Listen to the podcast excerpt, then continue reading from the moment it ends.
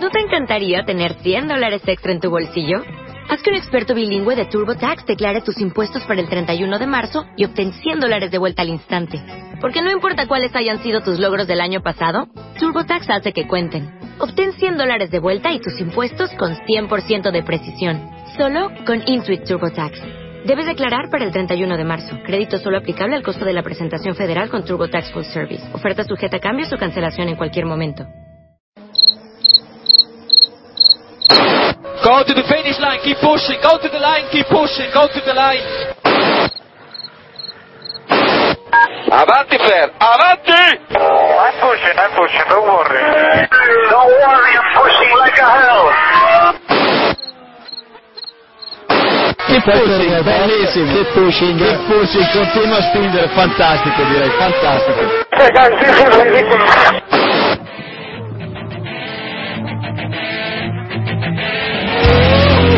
Comienza Keep Pushing, tu podcast de Fórmula 1.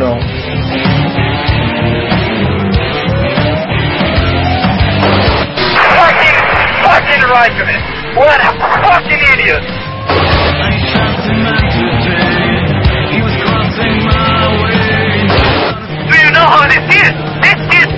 Fantastic.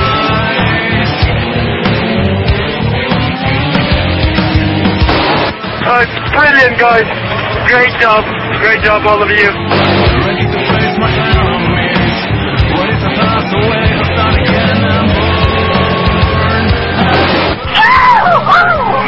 We did it! We did it!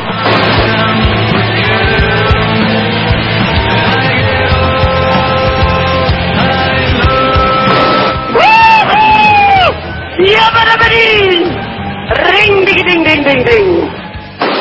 La Fórmula 1 yo creo que es eh, lo más grande que hay a nivel de, de automovilismo.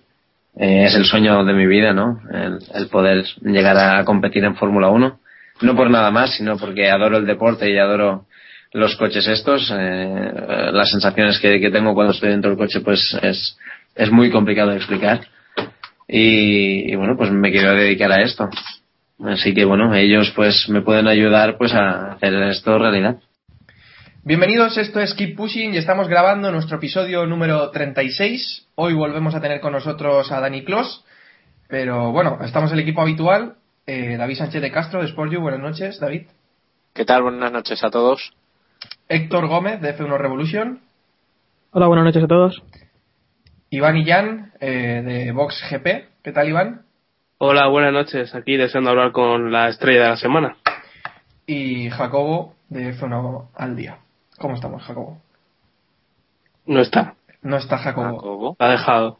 Estoy aquí, acabo de hacer un Eloy con el micro. Bueno, eh, que digo que, que, que muy bien, que aquí esperando, pues a, a ver si le sacamos alguna declaración jugosita al, al protagonista de la semana, vaya. Pues sí. ¿Qué tal se ha dado el Día de los Enamorados hoy que estamos en el 14 de febrero? Igual que el de ayer, por ejemplo. Vale. Y esperemos que, me, que, que peor que el, el- Peor que el de mañana, exactamente.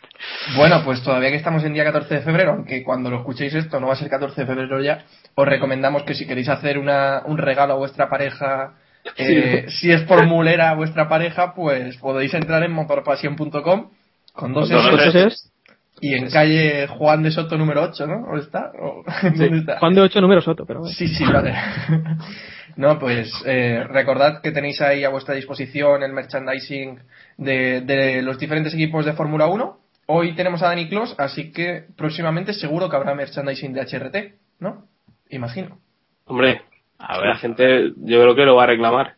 Está, está aunque claro. ese, ese doradicto, no sé yo, eh, si va a reclamar tanta gente. Ya veremos. Iván es de las pocas personas, ¿no? Que tiene un poco de merchandising de, de HRT. Bueno, de No, España, ¿no? Es. España, ya, ya no tienen nada que ver. Bueno, y el hoy, Es un equipo Son distinto. distintos. y el hoy que tiene una, una medalla, ¿no? Bueno, Es verdad. Eso también se puede considerar merchandising, ¿no? Hay muchos que tienen medalla, yo creo. Sí, sí. Vale. Bueno, pues ahí. Bueno, pues ya tenemos con nosotros a Dani Clos, después de que se confirmara su fichaje como tercer piloto de HRT. Pues lo primero, darte la enhorabuena y imagino que estás con mucha ilusión, ¿no? Después de esta confirmación. Sí, la verdad que la verdad que es un ha sido una, una gran noticia, ¿no? Ostras, después de, de todo el trabajo que, que hemos hecho durante estos años, ¿no? Han habido momentos buenos y malos, más malos que buenos. Eh, pues llegar donde estamos es, es, es importante. Eh, ahora mismo, pues, eh, toca trabajar, trabajar y, y hacer las cosas bien. Y, y, bueno, hace ya un par de meses que te tuvimos aquí con nosotros, no pudiste decirnos mucho sobre tu futuro y la verdad es que he visto desde fuera, parece que la negociación ha sido bastante dura, ¿no? Y bastante larga. ¿Ha sido así realmente o...? A ver, no, no, no, yo, las dos partes nos queríamos, eh, desde los test de, de Abu Dhabi que, que estuve en, en noviembre, Hmm. eh, la verdad que, la verdad que, que todo ha ido muy bien, ¿no? Eh, ah, lo que se ha cerrado, bueno, se ha tenido que dar la noticia ahora, ¿no? Sí que eh, han tardado con, con el tema del segundo piloto, ¿no? Y por eso tampoco, tampoco se podía hacer oficial lo, lo mío antes que un piloto oficial. Eh, Dani, pero- una cosa. Eh, en las declaraciones que hemos leído de- del comunicado, ¿no? Dices que el equipo ha cambiado mucho desde que hiciste los test en Abu Dhabi. ¿Qué cambios has notado en el equipo? Pues la verdad que, la verdad que, ostras, el, el, el, el trabajo que, que ha hecho el equipo es titánico. Eh, en tres meses han conseguido unas cosas que, bueno, han cambiado toda la estructura en general, tanto interna a nivel de ingenieros mecánicos y, jefes de equipo. Después también eh, los cambios son nuevos, toda la imagen corporativa del equipo es diferente, eh, hacer el nuevo coche, bueno, todo en general, ¿no? Eh, se, se tiene que valorar mucho lo que están haciendo y aparte también la sede nueva la han cambiado bueno en Madrid allí en la caja mágica es es bastante bastante interesante no y visto desde dentro pues eh, impresiona mucho todo el cambio Sí, Jacobo. No, bueno, ya he preguntado otra cosa, pero ya que has comentado lo de, lo de la caja mágica, que ya has, ya has ido, ya has visto la nueva sede del equipo. sí la- las instalaciones son son increíbles la verdad que sí Po- poco puedo decir pero pero sí que son es impresionante De todas formas, eh, Dani, ayer hablábamos por la tarde y me comentabas que eh, en GP2 también evidentemente lo, lo planteaste y me comentabas que, que en HRT en principio no había problemas para, para compaginarlo siempre que se pueda cuadrar los, los horarios y tal. ¿Tienes algo hablado con GP2? ¿Vas a poder compaginarlo? Bueno, a ver, eh, llevamos mucho tiempo hablando con, con la gran mayoría de equipos, los equipos punteros, lo que bueno, siempre, hoy en día el, el discurso es el mismo, ¿no? El tema de, de- del apoyo económico, de aportar dinero a los equipos. Eh, este es el, el mayor problema actualmente y bueno, eh, a nivel de GP2 pues hay ofertas, hay muchas ofertas, eh, aún me siguen llamando varios equipos, los que, los que quedan pero pero bueno eh, a ver sería muy positivo para mí el, el poder rodar no el estar más activo aparte de los viernes pero bueno eh, eh, si tiene que salir saldrá y, y nada yo estoy abierto a, y el equipo también a, a que pueda rodar en GP2 O sea, que en HRT no te han puesto ningún problema por... o sea, que no, no, es... eh, Vale, vale. Perfecto. Iván, ¿quieres hacer alguna pregunta? No, básicamente eh, preguntarle en qué va a consistir su programa. Ha sido eh, bastante claro en- al respecto en el, en el comunicado. Decían que iba a correr varios viernes, pero no especificaba cuántos. Eh, yo quisiera saber eh, si, si tiene una cifra concreta de eso y si se ve con alguna opción de, de correr algún GP ya este año. a ver sobre. Vamos por partes, ¿no? Sí, a, a ver, a ver, eh, respecto a lo de los viernes, eh, está por definir. Eh, no, no está, no está acordando cuántos, no, no, no, no, tampoco puedo decir el número de, de viernes. Pero, Y te, han prometido, te han prometido, por ejemplo, la mitad al menos o un mínimo. Más de Tampoco 11 y voy a- será 13. No, no, no, no, no voy a comentar sobre eso. Lo que sé es que voy a rodar con el coche y después por el tema de los GPS, eh, bueno, hay los dos pilotos titulares, ¿no? Que, que están ahí rodando, así que yo de momento este año mi, mi rol es el de el de tercer piloto, el de aportar también mi, mi experiencia al equipo, a mejorar el coche y, y bueno, en un futuro ya, ya, ya se verá. Vale, Nos preguntaba, Sí, nos preguntaba un oyente, eh, Red Five is Alive, que qué ibas a sentir el, el viernes del GP de, de España Montmeló, si has pensado ya en ello. Sí, sí, sí, sí es el que voy a rodar, ¿no? Porque No, el- bueno, claro, sí. Pero, hombre, a ver, sería sería increíble, ¿no? El, el poder rodar aquí en casa eh, con, con toda la gente de aquí, española y catalana, pues eh, sería sería bonito. La verdad que, que a ver, describir el, este sentimiento es, es complicado, ¿no? Porque aún no lo he vivido. A nivel de Fórmula 1, en GP2 sí, y ya estar en un podio en GP2 en casa es, es increíble. Pues imagínate en Fórmula 1. Entonces, sí. Sí, Jacobo. Bueno, en el, eh, en el comunicado eh, ponía que de, de HRT ponía que vas a estar con el equipo ya en los test de, de Montmeló, ¿no? En, en los segundos. Eh, ¿Te gustaría haber estado en los primeros? Eh, no sé, ¿sabes algo? Si vas a rodar en pretemporada y esas cosas. A ver, temas de, de, de cuándo voy a rodar y eso, de momento no lo sé. Eh, todo puede pasar. Eh, tanto me pueden decir que, que ruedo cada día como, como, como que no, ¿no? No, no pasa nada. Eh, ya cuando estemos allí en, en esos días ya, ya veremos, decían ellos. y, Y, y tirando, tirando un poquito por eso, eh, ha habido dudas sobre el tema de si tenía superlicencia, no tenías. Ayer, ayer por la tarde, lo de Twitter fue, vamos, un, un caos con el, con el tema, ¿no? Eh, tienen superlicencia para correr, ¿verdad? Sí, sí, tranquilos, me, me he sacado el carnet. me, me lo he sacado, sí, sí, he aprobado la primera. Bien. Yo quería preguntarte un poquito más sobre la faceta más de, de la preparación física y demás. Eh, ¿Has estado este, si más o menos conocías o sabías que tenías esa posibilidad, de subirte al Fórmula 1, eh, ¿eso cambia algo en tu preparación física durante el invierno o, o te sientes ya preparado para, te sentías ya preparado de antes para, para dar ese salto? La verdad que ya llevo muchos años preparándome, ¿no? Y, y bueno, el GP2 es un coche muy, muy duro, incluso más que el Fórmula 1. A nivel de, bueno, nosotros no tenemos ayudas en, en, en, dirección asistida ni cosas de estas, ¿no? Es como llevar dos piedras delante y un volante. Así que a nivel de, de preparación física estamos, estamos más que, más que preparados.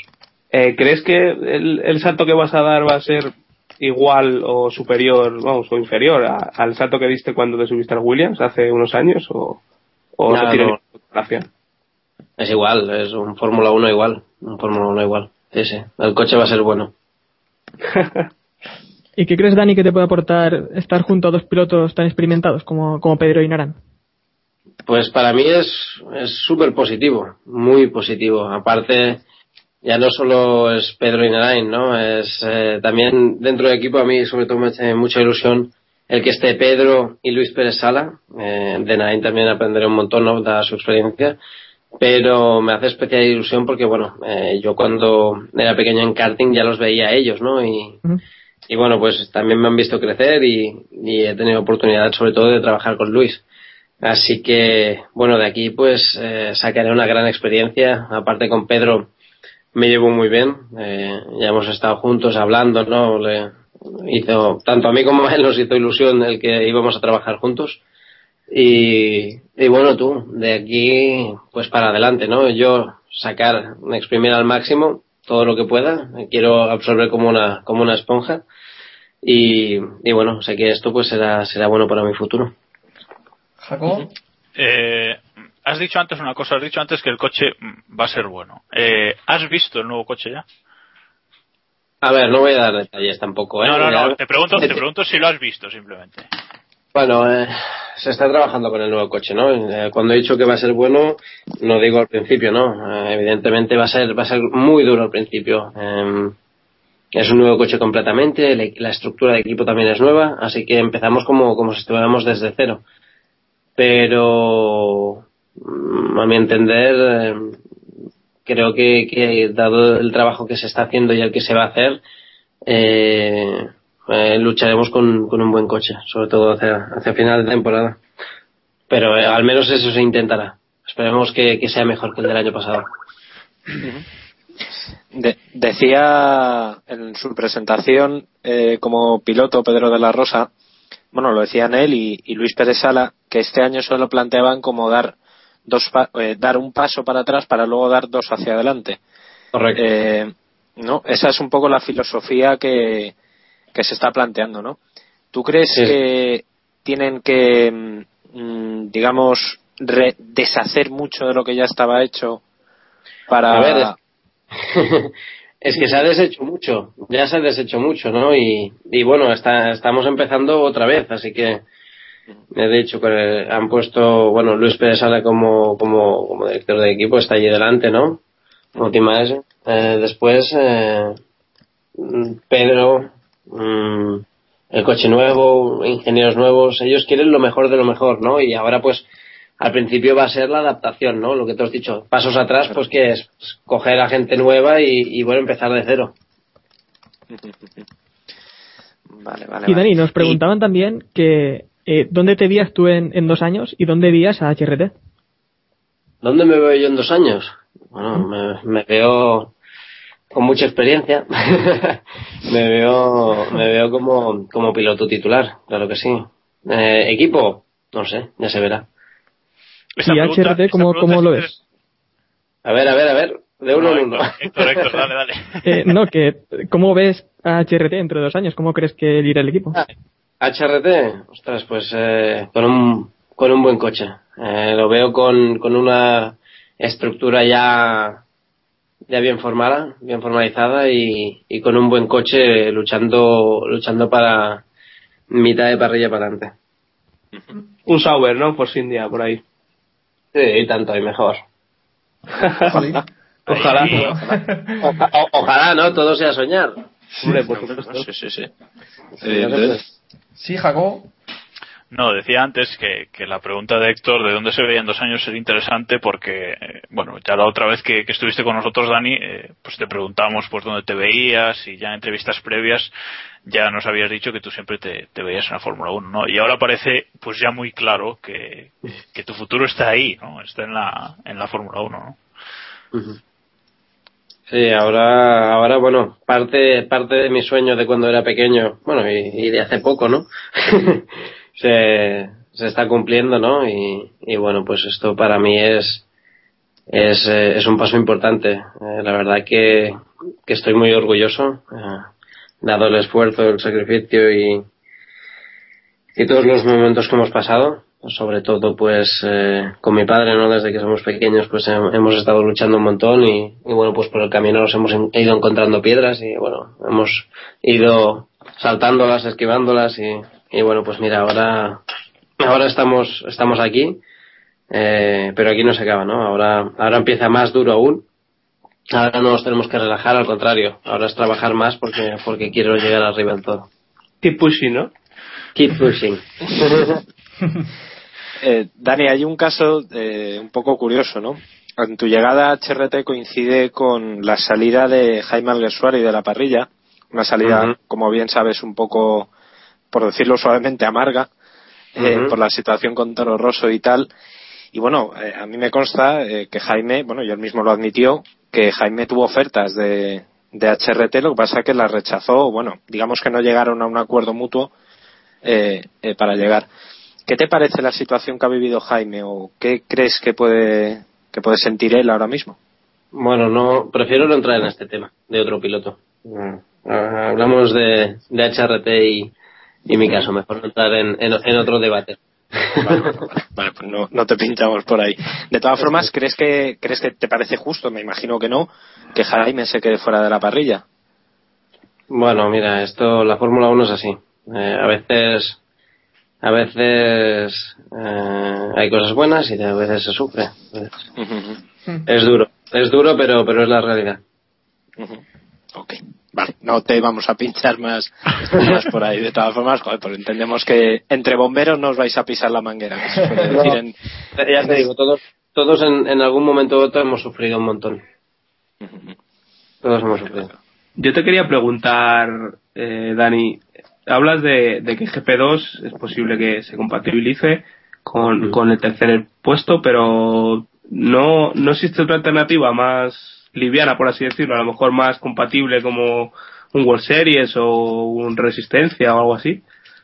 O A ver, no sí, existe nada. pero, claro que existen otras posibilidades, ¿no? De momento no me la he planteado. Ahora mi, mi, mi objetivo, mi target es eh, la Fórmula 1. Eh, centrarme aquí, eh, consolidarme y bueno, este año pues si, si puedo ir haciendo cosas para mantenerme en activo, ¿no? Eh, pues eh, mejor que mejor, ¿no? Pero pero bueno, eh, ya ya veremos, ya veremos a ver durante la temporada las cosas que, que van que van sucediendo. Vale. Eh, eh, nos preguntaban por Twitter eh, un momento que si vamos a ver si tú te tuvieras que plantear a alguien y decirle mira este es Dani Clos y por esto estoy en Fórmula 1 ¿cuál es la carrera que tú le mostrarías de, de toda tu carrera de GP2 de, de hasta karting incluso que cuál es la que te sientes A ver, no. ¿cuál- cuál- ¿Qué es lo que mostraría de, de todo lo que ha pasado? ¿Te refieres? Sí, ¿cuál es tu mejor carrera? La carrera esa que dices, el mejor Dani Clos en pista se vio en A ver, pues, carrera. Yo creo que, bueno, la carrera no, la, la verdadera temporada, la 2010, pues, bueno, en, en 2006 ya cuando, cuando estuve en la Renault, tanto italiana como europea, que lo gané prácticamente todo, eh, estaba muy bien, muy fino, pero bueno, era muy joven. Pero donde creo que, he estado más fuerte, sobre todo, fue en la temporada 2010 y principio de, bueno, y la 2011, ¿no? Dada, yo creo que con los tiempos difíciles que, tuvimos, ¿no? Los ratos difíciles, eh, mi cabeza ha estado muy, muy, muy, muy tranquila y, bueno, siempre trabajando, trabajando. En los malos momentos, pues, nunca me he ido para abajo y, se ha trabajado para ir a mejor, ¿no? En otro momento, yo creo, en otro punto de, mi vida, pues, esto te lo da mucho la experiencia, ¿no? Todo, eh, al principio, pues, tiras, un piloto con talento solo tira del talento y luego cuando, cuando vas subiendo categoría vas, te vas dando cuenta de que no es suficiente, ¿no? Y que solo con talento no llegarás a ningún sitio. Así que el trabajo, tanto físico como mental, como en el coche, pues ha sido fundamental y, y cada vez me, me siento más preparado, ¿no? Así que, aunque no haya sido una buena temporada la 2011, eh, yo personalmente me he sentido mm, increíblemente fuerte. Eh, bueno, al principio de la, de la entrevista has mentado brevemente los test para jóvenes pilotos de, de Abu Dhabi, ¿no? Cuéntanos cómo te sentiste en el coche de, de volver a pilotar en Fórmula 1. A ver, fue, fue interesante. Fue interesante. Eh, sí, sí, porque, sensaciones, ¿no? sí, porque aparte coincidió, ¿no? Que, que fui invitado también por, por un equipo de GP2 que fue Rapax, ¿no? Para, para correr la carrera y, lo hicimos bastante bien. Eh, coger Fórmula 1 otra vez fue, fue una sensación genial, fue increíble. Eh, me sentí muy cómodo, eh, el equipo pues me abrió, me abrió los brazos y, y se portaron genial, eh, trabajamos muy bien, tanto yo dentro del coche como, como con el feedback que, daba, ellos pues me escuchaban, que esto es importante, ¿no? Que ver que un equipo pues se toma en serio lo que, lo que, lo que un piloto joven dice. Y, y bueno, pues de ahí surgió la buena relación que tenemos ahora, ¿no? Eh, espero que esto vaya cada vez a más. Eh, seguro que irá cada vez, cada vez a más y, y bueno, eh, ahora, ahora lo que toca es, es ir cada, cada vez a mejor. Pues mu- mucha Y- suerte, Dani, en lo que, en lo que venga, la verdad. Y una cosa, Dani, eh, ahora que ya no está Pedro en las retransmisiones de televisión eh, de las carreras, ¿te atreverías tú a comentarlas en directo junto a Margené? bueno Margeneo quien tenga Antena 3 no lo sabemos Sí. Bueno, imagino que Margené estará, pero... Hombre, claro que me atrevería. Yo creo que hablar no se me da mal. No, pero además, joder, Y da- y damos fe. y tal. Sí, sí, sí. Yo creo que lo puedes hacer muy bien. Sí, sí. Entonces, ¿te, te lo has planteado? Incluso... Bueno, todo se verá, todo se verá. A mí no me importaría, claro que no.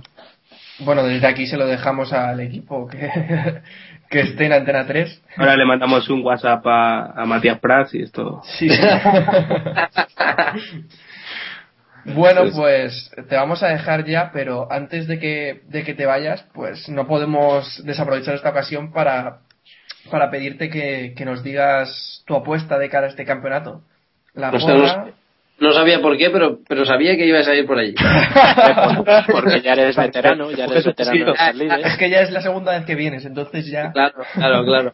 A ver, ostras, em, Pues- el tema de una porra para este año es complicado porque siempre decimos, ¿no? Hasta, hasta que no empieza el campeonato no. Sí, sí. Lo del tema de los testes es complicado porque unos llevan más carga aerodinámica, a otros menos, eh, cada uno prueba sus alerones, sus frenos, su peso.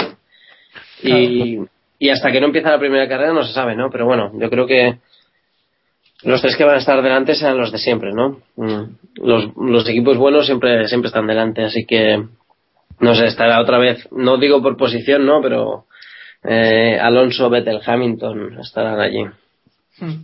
¿Crees que Hamilton va a renacer entonces? Sí, Después de tanto. lo del año pasado. Sí. Sí, sí, sí, sí, sí. Y, y por último, ¿cuál crees que va a ser la sorpresa de esta temporada? ¿Quizás HRT con Pedro? Claro que sí. Claro que sí. Vamos, vamos a sorprender. Barremos para casa, ¿no? hombre, hombre. Sí, sí, sí, sí. Pues. Ojalá. Pues sí, la verdad es que sí lo deseamos. Eh, no sé si queréis hacerle alguna pregunta o le dejamos ya que vaya a ver la segunda parte del partido, que supongo que estará deseando. Sí, sí, está bien, está bien. Bueno, lo dejamos ya, lo dejamos ya. desearle, desearle mucha suerte para este año. Pues sí, pues, nuestros Oye. mejores deseos para esta temporada. Sí, David. Dani, de todas formas, eh, la parte que estamos en Madrid del equipo, que somos 3 de 5, iremos a verte a la caja mágica. ¿eh? No Hombre, eso esperamos allí, te daremos un abrazo y esas cosas. Y joder, que nunca eres, que sepas que eres el primer piloto de Fórmula 1. Esperemos que futuro campeón ya nos tiramos a la, a la piscina, a, a saco, eh, que ha estado en Kifusi. O sea, Muchas gracias. Y que va haciendo propaganda del programa, porque en realidad todo lo de tu lema es, es una tapadera para hacer propaganda del programa. Hombre, eh, eh, Iván, eso, mira, ha coincidido, ¿eh? sí, sí, sí. Bueno, Bueno, Dani, pues lo dicho, mucha suerte y ojalá te podamos ver en alguna carrera junto con Pedro y, y si no, pues los viernes, que también ya estaremos contentos de verte pilotando en la Fórmula 1. Seguro que sí, Samuel, seguro. Bueno, Dani, pues bueno, buenas noches. muchas gracias y, y recuerda, keep pushing, ¿eh? Al máximo. Vale, chicos, que vaya todo bien, ¿eh? Hablamos pronto. Hablamos. Esperemos, chao. Bueno, ahora pasamos a repasar un poco más lo que han sido los primeros test de, presen- pre- de pretemporada, lo diré, que se han celebrado en el circuito de Jerez. Y la verdad es que los resultados pues no han servido de mucho. Bueno, no sirven de mucho porque estamos en pretemporada y cada equipo se, se dedica a, pues a, a- a realizar sus pruebas, a hacer kilómetros y a sumar, conseguir datos, ¿no? Pero ¿con qué os quedaríais de, de estas jornadas en Jerez, Jacobo? Pues yo creo que está clarísimo, ¿no? Eh, Ferrari va a ser último de la parrilla, Red Bull va a ganar el mundial. No, tonterías, tonterías, ¿no? O sea, eh, yo creo que los primeros, los primeros test de, de pretemporada de cada año, e incluso, incluso los últimos, eh, se puede sacar pocas conclusiones de lo que son, pues, no sé, tiempos, eh, etcétera, etcétera, ¿no? Yo creo que que de estos test quizás podemos sacar un poquito más de información de pilotos que de monoplazas, ¿no? Eh, tandas, eh, pilotos que vuelven a la parrilla, pues eh, Grosjean, Hulkenberg, pues esas vueltas que han dado, esa estabilidad en los tiempos, y de ahí podemos sacar, podemos sacar algunos datos, pero mm, por el resto yo creo que en cuanto a, a coches y monoplazas, yo diría que cero. O sea, la verdad es que quizás en Barcelona veamos un poquito más por dónde va la cosa, pero por ahora yo creo que, que nada, vaya. Iván, ¿compartes la opinión de Jacobo? Sí, en su mayoría sí. Creo que los tiempos es obvio que, que no podemos valorarlos. O sea, Lotus ha sido el más rápido y a pesar de que alguno diga por ahí que Lotus va ya a ganar carreras y demás, es una tontería.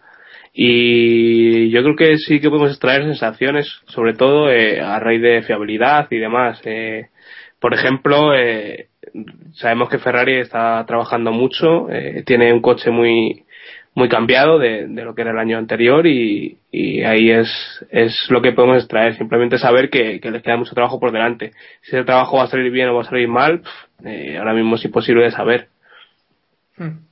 Bueno, Iván es que sabe, Iván sabe bastante lo que lo poco que importa en estos test, porque el año pasado aquí el más rápido fue, fue Williams en Jerez. Y ya vimos cómo terminó todo. Sí, la verdad es que es un poco...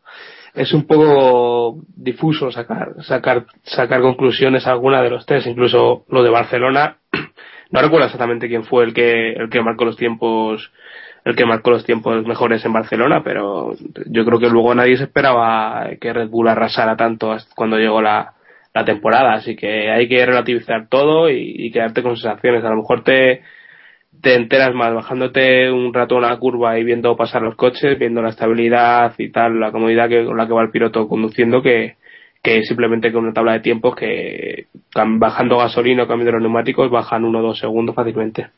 Sí, pero yo, yo eso de las sensaciones, eh, no sé, porque el año pasado también se habló mucho de eso de sensaciones y tal y cual, y todo el mundo decía que, wow, el Ferrari en las curvas no sé qué, y, y todo eran buenas sensaciones para, para Ferrari y al final eh, no fue tanto así, ¿no? Pero Entonces, es que, es no que sé. con Ferrari la pretemporada es insoportable. Yo, yo lo digo, porque sí, porque eh, no sé cuántos meses llevamos leyendo ya por Twitter que, que si el Ferrari va a tener un diseño innovador, que si están trabajando en no sé qué, que si están trabajando en una parte diseño, trasera sí, que está en la parte delantera, luego con los diseños de Scarps y, y con, con todo. Es que una parafernalia que parece que solo Ferrari está en, pre- en pretemporada y a mí se me ha hecho muy pesada la pretemporada, yo soy sincero. Y, y- y creo que Ferrari pues apunta muy alto siempre y luego pues acaba pasando lo que pasa en las últimas temporadas. No bueno, sé pero por primera vez, por primera vez Ferrari sí que ha, sí que ha arriesgado de verdad. Claro, es que eso es a lo que eso es a lo que voy. Le pedíamos reacción a Ferrari, pues este año han hecho un coche que no tiene nada que ver con lo anterior.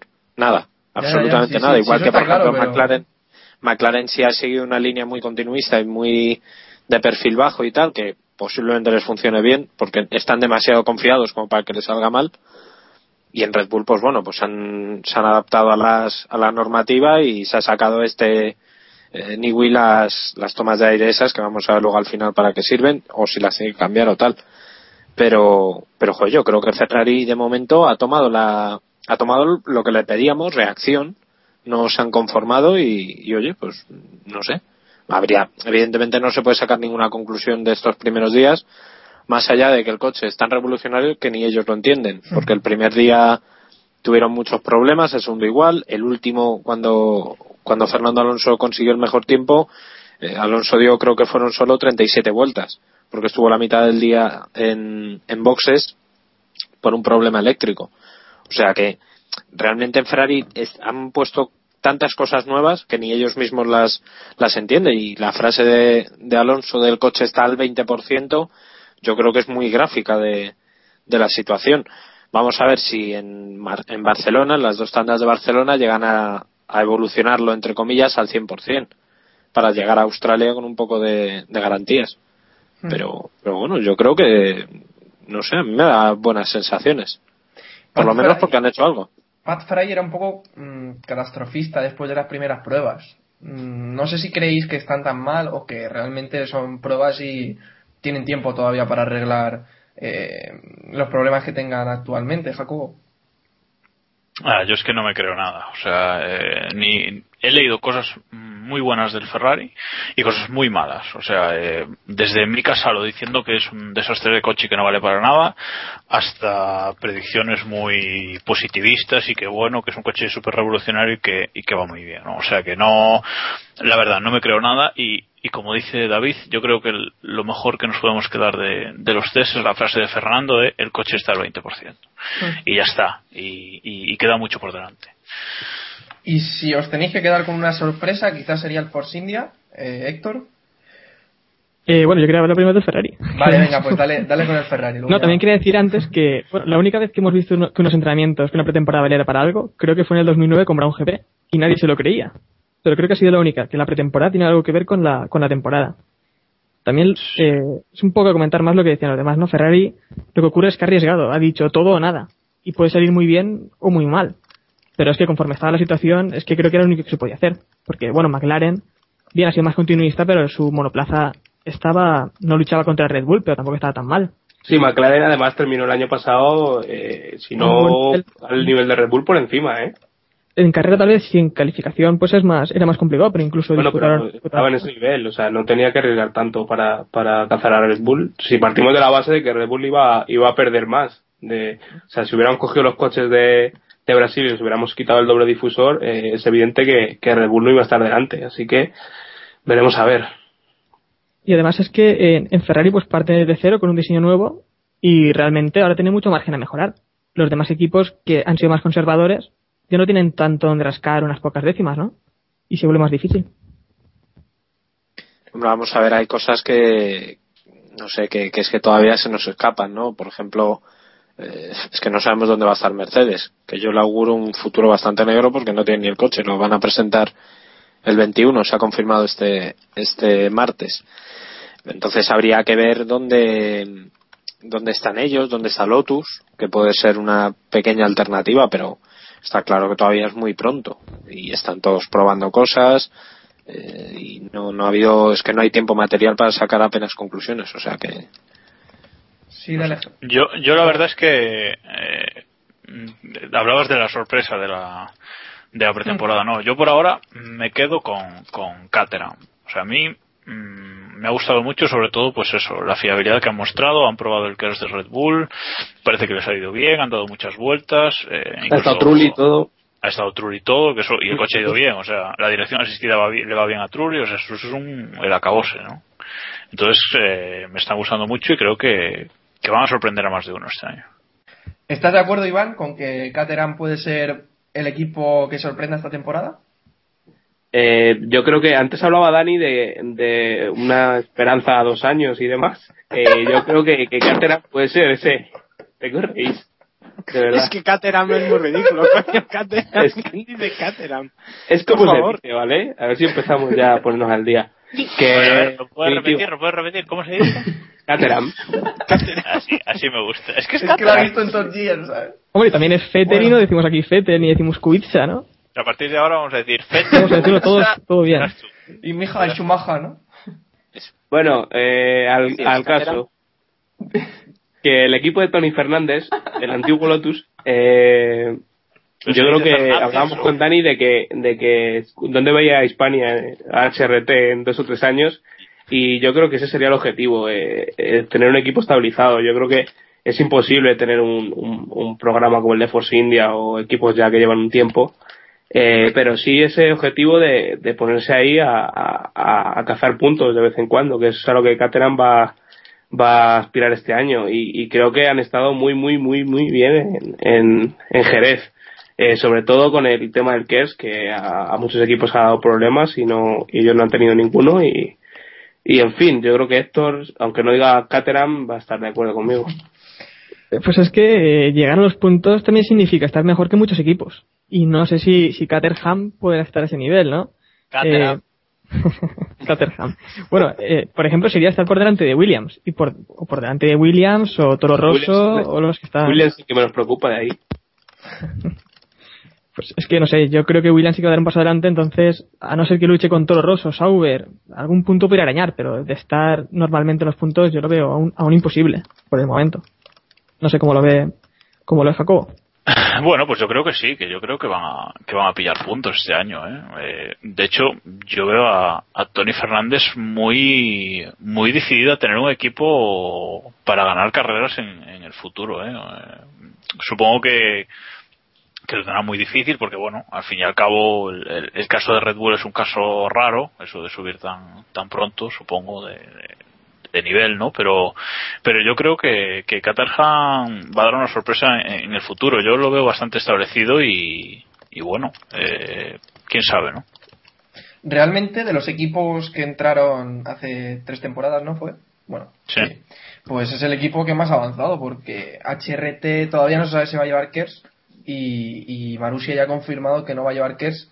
Y pues esto obviamente son cuatro décimas prácticamente que le va a penalizar el- este hecho. Y Caterham pues poco a poco se va haciendo un hueco en la parrilla y yo creo que es el proyecto más sólido eh, que hay ahora mismo de estos tres equipos, de entre Hombre. Marussia y HRT. Sí, dale, Hombre, dale. hay- hay- yo creo que de momento eh, Caterham o Caterham o como carajo lo llamemos, eh, el único fallo que tuvieron fue lo de pensar en F1 Racing para la presentación. Que Sí, sí. pensaban que Bueno, Cagada fue un fail monumental. gracioso, pero bueno. cagada tremenda, claro, porque dijeron que iban a, para los que no se hayan enterado, dijeron que iban a dar en exclusiva en la portada de F1 Racing del mes de febrero eh, el nuevo coche y mm, se olvidaron de que los suscriptores reciben la revista un día antes. Y claro, en un mundo de internet como estamos ahora, pues no puedes evitar filtrar nada. Pero la Y realidad es que luego se... ya había fotos. Sí, sí, pero lo- eh, en realidad es que luego se adaptaron bastante bien al fail que tuvieron. Sí, sal- No, salieron yo- un yo poquito al paso, adaptaron. pero vamos. Sí, sí. Yo creo que se adaptaron bastante mal al FEI, porque no- lo mínimo, no sé, pues a- a- haber subido alguna foto más del coche, porque vamos. No subieron sé. una, subieron una. Hombre, yo creo que más o menos lo tenían previsto. No puede ser que no tuvieran previsto un equipo tan grande. A mí me pareció un poco No me lo creo. lamentable, si, si os digo la verdad.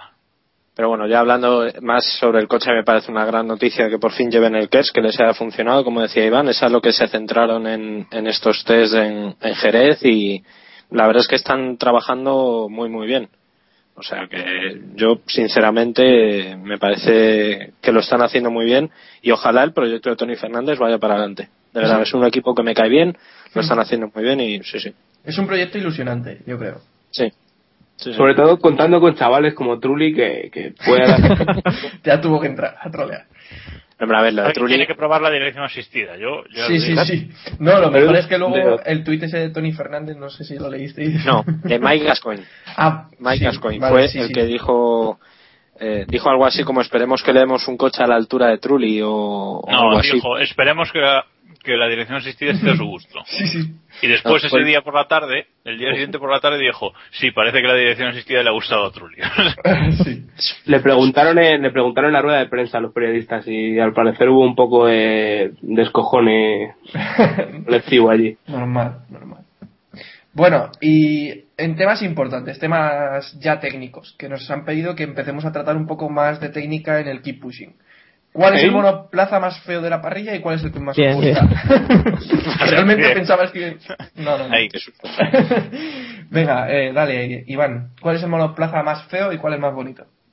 Eh, el más feo eh, Desde un y punto no de vista por- técnico, por Sí, favor. sí, por favor. y no es por faltar, pero yo creo que Williams, eh, aparte de ser el, del- el más plano de el- con el morro más plano, eh, han sacado una decoración que es un poco lamentable para hablar pronto y simplemente que tengas que salir el día después de presentarlo y decir que la, de- la decoración no es temporal deja claro que, que, es, que no has acertado y en cuanto a bonitos eh, a mí el- obvia- obviamente el McLaren es el más bonito con ese morro de toda la vida por así Normal. sí. y me gusta mucho el Red Bull sea, tiene un porte de temible, yo no sé si es ya por Superior, los colores, ¿no? el casco de Vettel o demás que ya te impone un poco de miedo, pero pero ahí está. Jacobo. Hombre, Vettel decir que ha usado tres cascos en los test. O sea, ha, ha rodado dos días y ha usado tres cascos. O sea, el tío, el tío es un crack de... El tío rollo Mucho cani, lleva un casco en el codo, ¿no? Por el, por el pado, solo por enseñarnos. Madre mía. Bueno, en relación a la pregunta... eh, Ya echabais de menos un chiste malo. Sí, claro. sí, está claro. Eh, a mí el Ferrari me parece tan feo, Sí. me pareció tan feo en su, mo- en su momento que ya me parece bonito. Yo voy a decir que el más Ahí bonito de la parrilla es el Ferrari, o sea, ya yo lo voy a decir, lo he visto, lo he visto tanto que ya sé también cómo funciona ya y todo, que ya me parece el monoplaza más bonito, de verdad. No, lo, lo digo en serio, me me gusta el Ferrari con esa imagen agresiva que tiene. Y el más feo Sí, quizás diría el Williams, la verdad. Por- má- más que nada por la decoración que por el que por el morro, Sí. porque al fin y al cabo eh, el morro es, eh, son un poquito todos igual, ¿no? Eh, me quedaría entre el Williams y el Force India, que a mí esos colores de, de la bandera india no me acaban de, de entrar tampoco. Tú tienes algo contra los indios. Ya es temporada. No, es que no de- pagan, pero eso es otro tema. Bueno, mira, si, si no pagan, si no pagan los indios, mejor, ¿eh? Oye, yo os digo una cosa, pues a ver, deberíais, ir- a ver si no deberíais ir un poquito al oculista o algo, ¿eh? Sí, sí. O sea, el coche más feo, pero con diferencia y posiblemente el coche más feo de los El últimos Sauber, 20 a ver, años es el Sauber. Por favor. Sauber, ahí estamos, Claro que digo, sí. Sauber es horrible. Pero horrible, que el morro no es un morro, es una tabla de planchar. Pero es que lo pilota Kobayashi, entonces eso ya le quita figura. Bueno, pero le quitas sí. Los A ver, cascos, los cascos de los pilotos son bonitos. sí, Sergio Pérez lo ha cambiado un poco. Está bien. podría ser peor. Pero vamos, que el Sauber yo cuando lo vi, que dije, pero espérate, a ver, que eso está acabado, que está sin pintar del todo, que no andaba ahí dos manos, Es que han cambiado. cuatro pegatinas ahí Le han como puesto el cañera, azul oscuro ese por Ya, detrás. ha arregla- ya ha arreglado la chapa por delante y se ha olvidado de pintar. ¿no? de pintarlo, sí, sí, sí. También es verdad que el año pasado no era muy allá tampoco, ¿eh? Menos mal que las fotos de las fotos que mandaron de la presentación eran Han desde sido las mejores. Sí, Que te sí, sí, la- acuerdo, ¿sabes? Fotos Sí, sí. han sido los únicos que han aportado fotos decentes porque el resto, vamos. Bueno, David, ¿y, y los más bonitos? Para mí el más bonito, yo estoy con, con Jacobo, el Ferrari cada vez me va gustando más. Es como un Twingo, yo lo comparo. a un Twingo. Tú al principio ves un Twingo y dices, joder, qué coche más feo. Pero oye, como que te va entrando un poquito, poco a poco por los ojos, ¿sabes? Muy poco O sea, poco. sí. Y, y hombre, el más estético o el más convencional sin duda es el McLaren, que joder, ese es bonito, pero porque es elegante, más que bonito es elegante, ¿no? Porque es el más normal. Es el coche que Pero pondrías el un Ferrari domingo. Sí, es un coche, sí, sí, sí. No sé, es como un Aston Martin, un Aston Martin nunca es feo, pues un McLaren Discrepo. Bueno, ya está. venga, Héctor, dale tú. No, eh, yo estoy con, con David, el Déjale, más feo déjale, para mí el, el Sauber. El Sauber es el más feo con, con diferencia de precio. Y luego los más bonitos, eh, sí, el Red Bull, no sé si será por lo que contaba Iván, de, de lo que ya representa eh, el equipo Red Bull y, y sus colores. Y el, y el Ferrari también, por, por su parte trasera tan novedosa, a mí me ha, me ha gustado. No por la delantera, pues no, no tanto, el que más me gusta es el McLaren, por su, por su forma más, ya la tengo más asumida, ¿no? Esa- esas formas. Pero, pero bueno, el, el Ferrari y el Red Bull me gusta mucho. Yo también. Yo me quedo en bonito el McLaren, obviamente, porque vamos, es precioso a la vista, no como los otros monoplazas. Y por feo, tengo tres candidatos muy, muy importantes. Por una parte, el, el Sauber, el Ferrari también, es horribilis. Y, y por ¿Horribilis? bonito, sí, horribilis. Y por bonito también eh, me quedaría con el HRT, ¿no? Todo blanco y con ese logo dorado tan bonito. Venga, siguiente tema. Era irónico, obviamente, sí. Era irónico. Vale. Pero bueno, ese diseño no es definitivo, ¿no? Espero. No, hombre, Hombre, por el bien del equipo no debe ser definitivo. No, no lo es, no lo es. le faltan pegatinas. Hombre, está claro. Lo único, ¿no? Esperemos. Es que Esperemos que, las- ese, que ese diseño esté tan en bragas como está en la zona de prensa de HRT. Ya está, podemos seguir. Bueno, Y que lo mejor es mucho las dos cosas. pues vamos a seguir hablando de cosas que... Puedo enlazar aquí una cosa que, que ya me llevaría al estrellato, pero no lo voy a hacer. Bueno, sí, venga. Cosas que están en bragas. El equipo de Fórmula 1 de Antena 3. ¿Quién va a estar el año que viene en Antena 3? Muy indignado.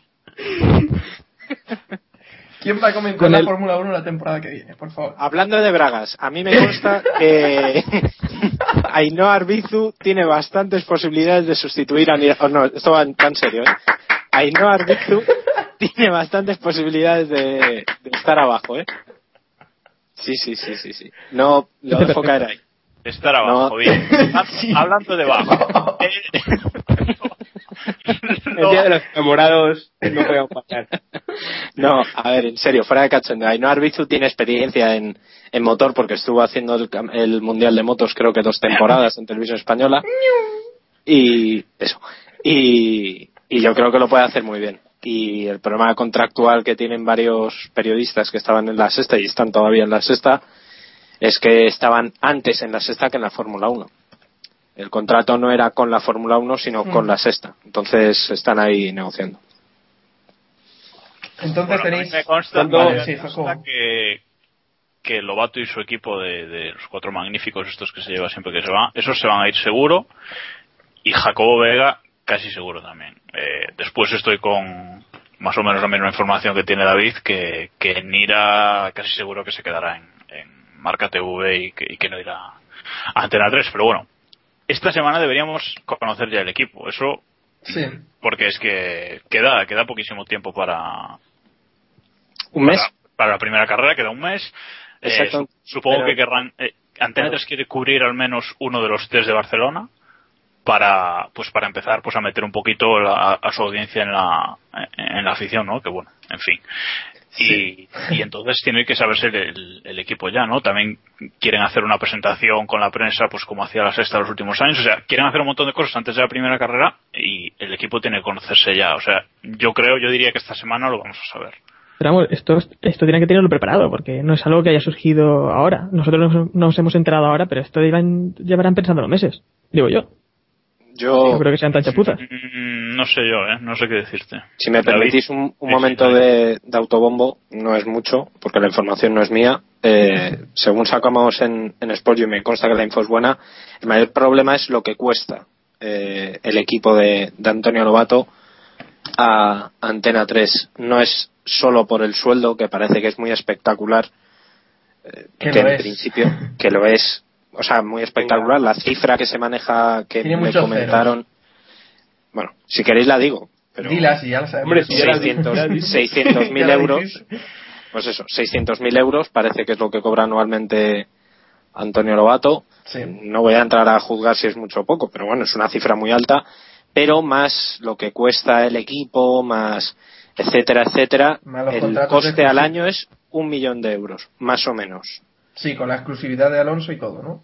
Eso es. Entonces, es una inversión muy alta y no sabemos si Antena 3 o, o Antonio, mejor dicho, Lobato han tenido que, digamos, rebajar sus pretensiones o rebajar un poquito el contrato. Que, por cierto, aprovecho para defender públicamente, y no me creo que esté diciendo esto, a Antonio Lobato, eh, porque él no tiene la culpa de cobrar 600.000 euros. O sea, a, a él le ofrecen 600.000 euros, pues bien que hacen en, en decir que sí, ¿no? Yo lo haría. Y cualquiera de vosotros lo haríais, y si no lo, lo haríais, bien tontos que sois. Por Está 400.000 claro, yo lo no hacemos tengo- todos aquí. Hacemos- Yo no tengo la culpa de cobrar 3.000 euros y que vosotros no cobréis nada por hacer esto. Por Bueno, ejemplo. vale. Muy bien. Venga. Eh, os, cuento, os cuento una cosita que ha empezado, que ha empezado a surgir esta tarde. Eh, está empezando eh, el rumor de que, rumor bastante fundado, de que Antena 3 está planteando emitir, eh, o sea, retransmitir las carreras que sean fuera de Europa, o sea, todo lo que no sea temporada europea, desde, desde Madrid, o sea, desde el estudio. Eh, no viajaría nadie a los grandes premios de, eh, en las carreras que sean fuera de Europa. Sí. Más que nada por ahorrar eh, gastos, ¿no? Eh, y se está, es un rumor que ha empezado a surgir esta tarde y que está tomando bastante fuerza. Espero que no sea así, pero bueno, que queda ahí dicho. ¿no? Es una solución, es que es una solución que han tomado. Es una solución, perdona, que han, que han tomado ya muchas cadenas. ¿eh? Por ejemplo, la Champions, el partido del, Sí, hoy. sí. del Bayer Leverkusen Barcelona se está retransmitiendo desde un estudio de Madrid, desde Prado del Rey. Y en la sexta, precisamente, el fútbol solamente está viajando Susana Guas, desde hace ya varias temporadas. Ya los últimos partidos que narró Andrés Montes los hacía desde Madrid. O sea que es una solución, digamos, bastante extendida y, pues hombre, sinceramente, entre que no den el, el gran premio y, y que tengan que dar el previo en un estudio, pues habrá que Sí, sí, daría, darían lo que es a- el Gran Premio sin, sin previo. Sin previa, vamos. Sí. Pues la verdad es que. Es una pena, es una Sí. pena sin duda, pero oye, no está la cosa como para tirar No, y sí, eso está claro. yo Lo lo que veo pasa es que. bien, ¿eh? Sí, pero yo creo que. eh, ¿Realmente pensáis que Ja- eh, Jacob iba a decir que Lobato aceptaría sin estar Pues presente en las carreras? Es A que ver, es, Yo aceptaría, pero Lobato. Es que es eso nada. claro, Hombre, es bueno que le paguen también, eh, quiere decir, eh, no... Claro, está claro. Que si no viaja claro. le van a pagar mucho menos. Vamos a ver, aquí es, esto es, no sé, Ojo, Estoy no, que a lo mejor también lo prefiere, a lo mejor también Lobato lo prefiere quedarse en casa, porque muchas veces hemos visto quejarse de que tiene que viajar mucho y que no está con la familia y no sé qué. Que, algo que nosotros no entendemos, pero... Hombre, pero vamos a ver, joder, también es entendible, hombre, que es, o sea, Claro. no, joder, que me fa- no, no es que me fastidie defenderle, pero es que es verdad, el hombre tiene su familia, Sí, sí, sí. se tira nueve meses estoy, al, con- estoy contigo. Oye, pues es normal. Y te digo una cosa, desde el estudio les puede quedar un previo relativamente chulo. No tendremos declaraciones de Alonso en a pie de pista ni de Pedro, pero bueno, eh, pues a lo mejor pueden tirar con vídeos y tal, parecido al programa que hacían con el Dakar en, en televisión española, por ejemplo. Que no mal. Bueno, Nada. pasamos de tema. Y es que HRT todavía no ha superado los crash test ¿no? de la FIA. Y os pregunto si se complican las opciones de presentar el nuevo monoplaza de cara a los últimos test de Barcelona. No sé si tenéis alguna información, Iván.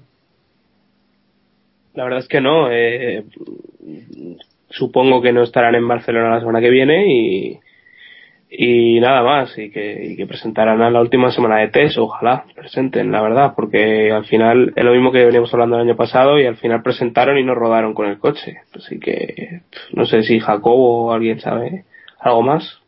No aclarar aclarar que las los test eran 17 creo y han pasado 14 eh, el, eh, el 15 es el que no han pasado y los otros dos ya no los han podido ni intentar por no haber pasado el anterior. Pero según lo que se comenta, es, eh, es cuestión de añadir más láminas de fibra de carbono para pasar los test que le quedan. O sea que yo, si el coche estaba listo para la primera semana de test, yo supongo que, que, no tendrá ningún problema en estar para la segunda, ¿no? No, yo tengo bastante fe en que en este año rueden al menos algo en, en los últimos test, pero bueno, ya veremos.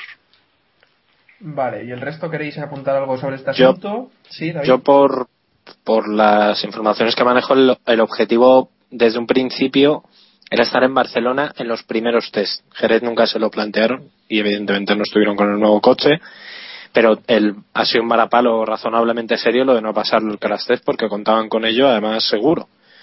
Entonces ahora pues en principio es muy fácil, entre comillas, que los pasen ahora, porque como decíais, es, es cuestión de ponerle un par de láminas más y ya está. O sea, no, no tiene, no tiene más. Y también hay que decir que no pasaron, las dos pruebas que, que no pasaron de las 17 fue por muy poco. No observaremos exactamente, pero fue por poco. O sea que en principio en Barcelona en los segundos test, en los del 1 de marzo, los que comienzan el 1 de marzo deberían estar. Vale. Y cerramos ya con este asunto, San Valentín F1. ¿Cuál creéis que será la mejor pareja del año en la Fórmula 1, deportivamente hablando? ¿Y Alonso? Digo, Massa y Hamilton o alguno creéis que va a ser la pareja? De... Ojito, ojito que este año han puesto retrovisores para poder verse mejor y chocar mejor. O sea, no... Sí, claro. Claro. Es que no, no puede ser de otra forma. Pues bueno, hacemos una rondita todos. Venga, venga Héctor, empieza tú, va. No, yo, yo creía que hablábamos de parejas de equipo, no de, no claro, de claro. De, de, de, de eso, De todo, de todo. Vale, vale. Una de cada, una de cada, venga. Venga, pues yo creo que la mejor pareja a día de hoy es la de, la de McLaren, porque son pilotos bastante diferentes. Eh, Hamilton es muy rápido a una vuelta, Baton es mejor en, en tema de conservar neumáticos. También uno es muy rápido bajo la lluvia, ¿no? mientras que, mientras que Baton, eh, bueno, es inteligente para beneficiarse siempre en estos, en estas carreras, ¿no? Tan extrañas. Luego, otra pareja que me gusta también mucho es la de Sauber, con Kobayashi y Pérez. Y creo que ahí veremos esta temporada de la guerra. Y, y la de la de Lotus con Grosjean y, y Raikkonen, ojo también, ¿eh? Yo creo que, que va a ser una, una pareja también muy entretenida. No sé si habrá crisis en, en esta pareja, que, que ya parece que han empezado un poco regular. Bueno, ya lo, lo, ha dicho todo, ¿no? Ha dicho los equipos que pensabais todos.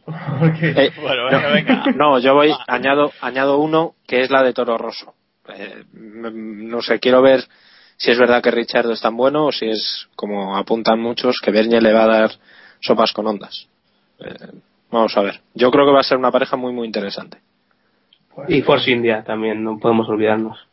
Tomó incondicional a, a Nico Hulkemer. Pues para mí la pareja del año mi amor y, y, las innumerables victorias que ha conseguido durante su carrera, ¿sabes? Vale, yo, yo creo que la pareja del año va a ser uh, Iván, Iván y, y, y, Nico Hulkenberg.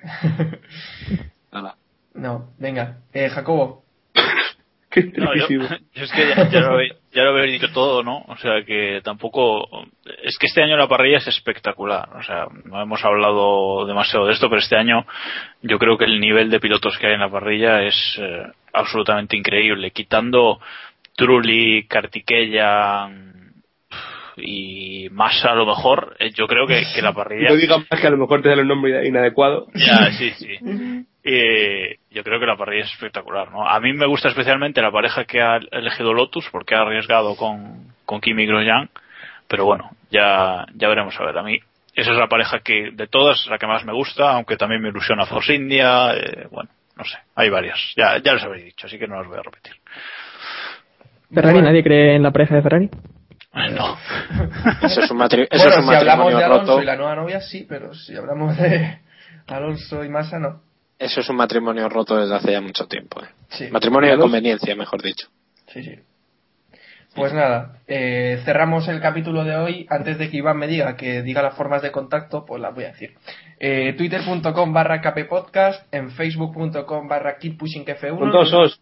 en nuestro correo electrónico keeppushingf1 keeppushingf1 que por cierto muchas gracias eh, por enviarnos correos que el otro día recibimos un correo que nos ilusionó bastante no que nos pedía eh, nuestra canción de intro para ponérsela en el, en el iPhone Muchas gracias por, por ese correo. Decía, en el móvil, pero bueno, tú ya extrapola que Dijo en el iPhone, dijo en el iPhone. Haciendo publicidad, es que le pagan, ¿sabes? Claro, claro. los 3.000 euros, ¿dónde salen? Claro, por eso tengo, por eso tengo un Windows Phone, venga. Eh, publicidad, venga. Están las dos, vale, vale. Nos podéis escuchar en iTunes y en Evox. Bueno, dos Sí, también con dos os. bueno, pues nada, la, daros las gracias por escucharnos en el primer episodio y también gracias a Dani por, por haber estado hoy con nosotros. Y como no, a este equipazo que tenemos aquí en Keep Pushing. Bueno, chicos, pues nos despedimos ya. Muchas gracias por escucharnos y recordar, Keep Pushing al máximo. Adiós.